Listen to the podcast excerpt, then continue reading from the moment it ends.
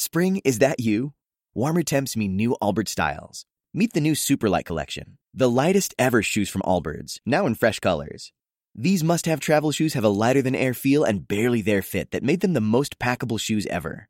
Plus, they're comfy right out of the box. That means more comfort and less baggage.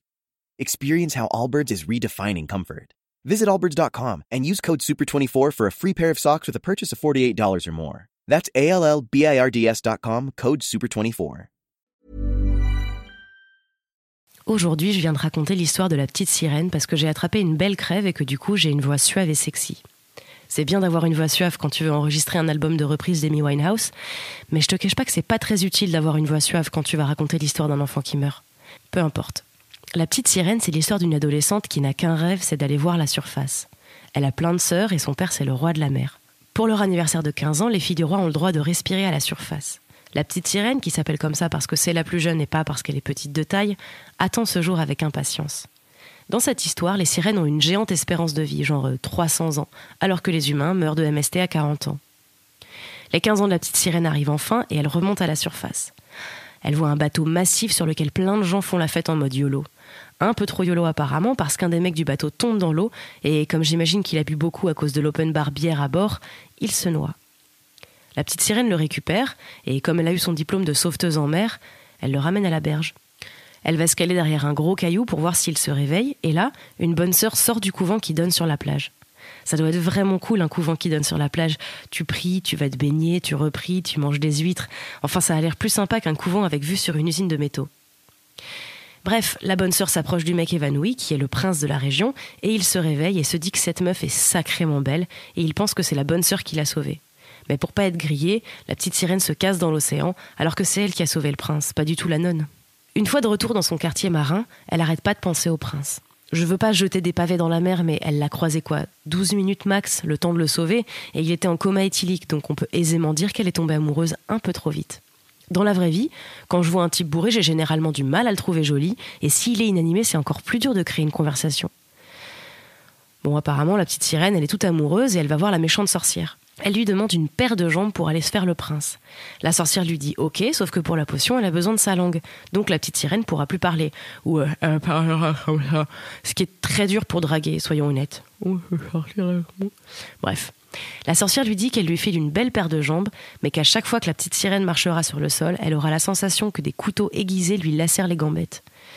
Et pour vraiment lui niquer la vie correctement, elle lui dit que si dans les 24 heures elle n'a pas épousé le prince, elle se transformera en écume et disparaîtra à jamais dans les vagues. C'est une excellente ambiance que nous avons là. Si c'est une métaphore pour la perte de la virginité, c'est chaud et tu m'étonnes que j'ai attendu mes 35 ans pour niquer. La petite sirène accepte alors que clairement le jeu en vaut pas la chandelle. Elle connaît pas le prince, si ça se trouve il est hyper macho ou raciste, et elle sacrifie sa queue, son élocution et passera le reste de sa vie à marcher sur des rasoirs, mais elle se lance. Elle boit la potion et se réveille le lendemain sur la plage avec une magnifique paire de jambes Vénus de Gillette. Comme par hasard, le prince se baladait justement sur la plage, il la voit et va vers elle directement. Il lui dit qu'elle ressemble à cette femme qui lui a sauvé la vie sur la plage, mais comme elle peut pas lui répondre, il va considérer que c'est elle et l'aimer à vie. Et pendant ce temps, dès qu'elle fait un pas, elle douille sa race. Le lendemain, le prince doit aller rencontrer la princesse qui lui est promise, la fille du roi d'un pays voisin.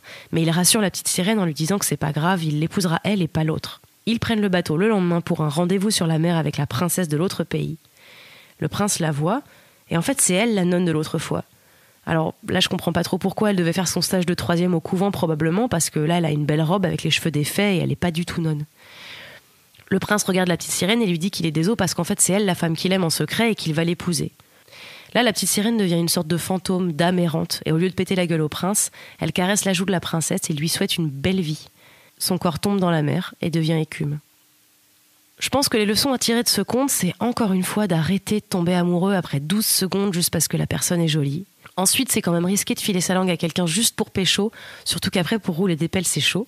Et enfin, que c'est pas bien d'être trop rancunier. Après, de là aller souhaiter tout le bonheur du monde à la meuf qui a chopé ton gars, il y a des limites.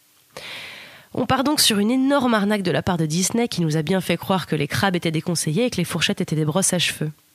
Et toi, tu préfères avoir une belle paire de jambes qui font très mal et pas de langue ou une langue et sentir le merlu?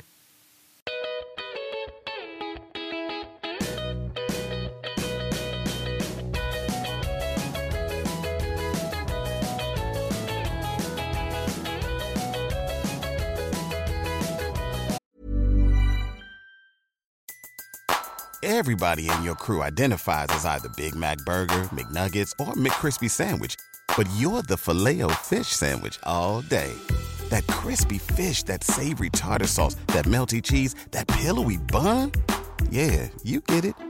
Every time. And if you love the filet of fish, right now you can catch two of the classics you love for just $6. Limited time only. Price and participation may vary. Cannot be combined with any other offer. Single item at regular price. Ba da ba ba ba.